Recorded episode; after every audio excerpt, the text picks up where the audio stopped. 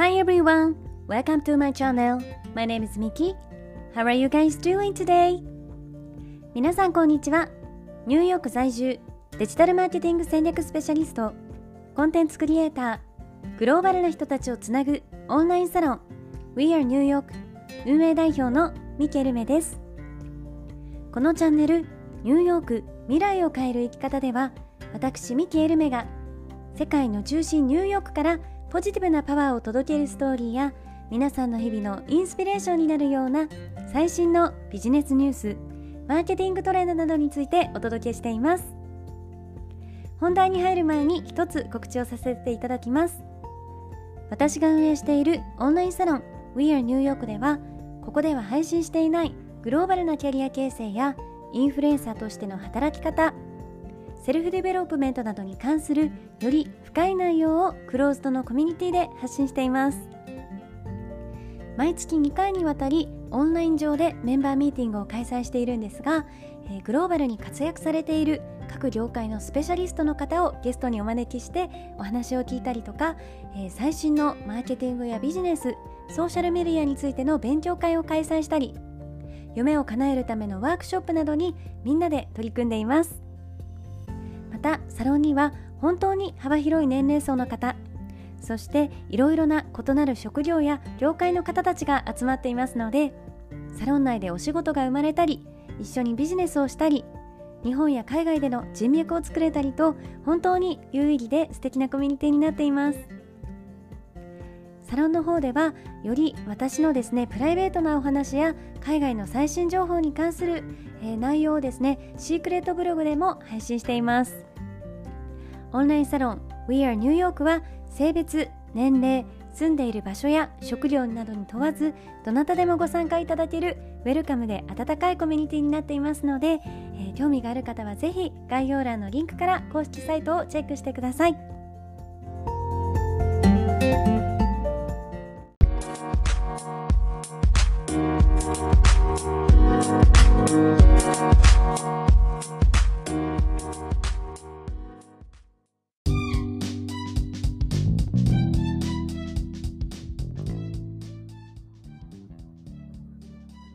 皆さんおはようございます、えー、今日は仕事とプライベートの切り替え方についてお話をしていこうかなと思います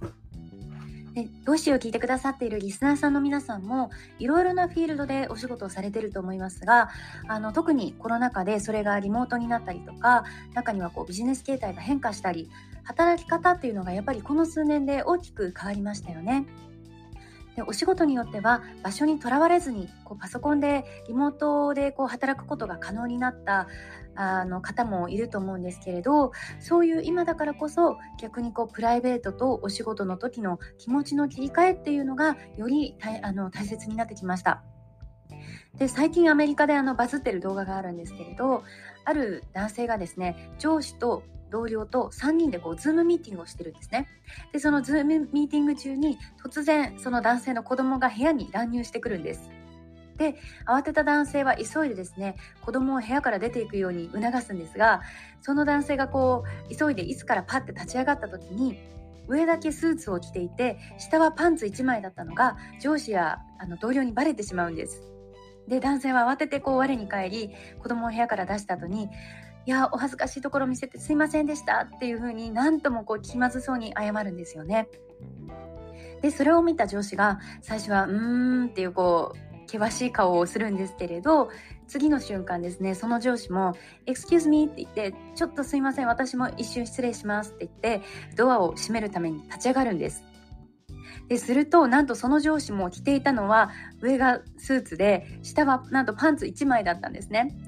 でそういう姿を見せてあの場をその場の雰囲気を和ませるっていう動画なんですがそれでさっきまであの気まずそうにしていた男性も笑顔になって最後はみんなでズームミーティングあるあるですねって言って笑い合うっていうあの面白動画なんです。で本当にこういうふうにやっぱりリモートでこう働いているとある程度やっぱりリラックスしながらお仕事ができるっていうメリットもあるし逆にこう会社に出社していない分気が緩んでしまうっていう両面のあの両方の側面がこうあると思います。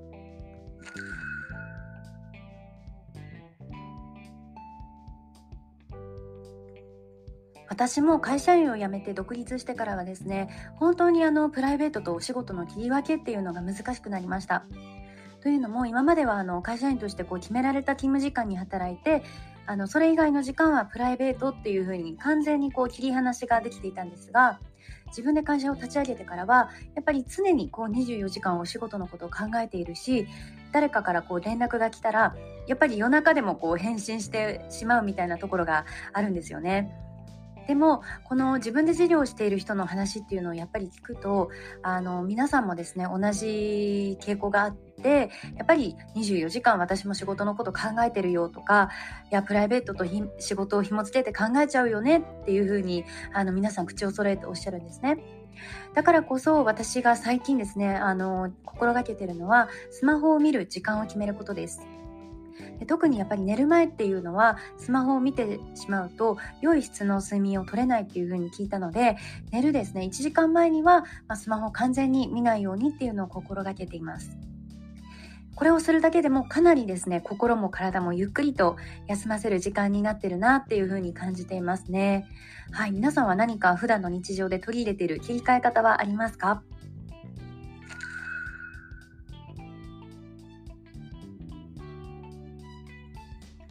私もですねいろんな方のお話を聞いていてやっぱりこうフリーランスとかご自身で会社経営されている場合はこのプライベートとお仕事の切り替えって本当に難しい課題だなと思っています。で逆にこう自分の名前で働いている以上、まあ、切り替えというかお仕事とプライベートを切り離して考えるのはもうなんか無理に等しいというかかなり難しいことなんじゃないかなと思っていてあの逆にですね大切なのはいかに仕事をプライベートのよ趣味のようにこう楽しんで行えるかだと思っていますね。で独立される方って会社員を辞めてでもやりたいことがあったりとか自分の好きなことを仕事にされている方たちだと思うのであのこの自分の仕事が好きっていうのが最大のお仕事を頑張れるエネルギーだと思思うんですよね。だからこう誰かに与えられた仕事じゃないし自分の意思で決定したり始めたことに対してやっぱりそこに人は情熱を持ってすごく取り組めると思うしあの自分でやってることって自分に後々結果として返ってくるものなのでそこで無理にプライベートと仕事を切り分けて考える必要ってないんじゃないかってむしろあの今やってる仕事は自分の人生の一部だって思ってやっていくべきかなと思っています。だからこそ好きなことをお仕事にするとかあのお仕事にやりがやりがいを感じられるっていうのは、まあ、働く上で大切なキーなんだなっていうふうにすごく思いますし逆にですね今あの皆あのあなたがこうしているお仕事っていうのが例えば生活費のためのお仕事とか自分の情熱を注げるものではないのならきっぱりとお仕事とプライベートの区別をして割り切ってプライベートの時は仕事のことはきっぱり忘れて自分の好きなこととかやりたいことに時間を使うべきだと思います。でその時間にドラマとか映画を見たり友達とカフェに行ってお話しするのもすごくいいリフレッシュの仕方だと思いますし逆にこうお仕事以外にやりたいことがあるのであればそのプライベートの時間を使って自分が今一番やりたいことにつながることを、あのー、ね、見つけてこう時間を割くっていうのがいいと思います。はい。なので皆さんね、こう、それぞれ働き方っていうのは違うと思うんですが、自分のうまくこうお仕事とプライベートのバランスを取りながら、えー、ご自身の健康を大切にですね、今日も頑張っていきましょう。はい。それでは皆さん、今日も聞いてくださりありがとうございました。えー、今日も一日素敵な日をお過ごしください。Thank you for listening. See you tomorrow.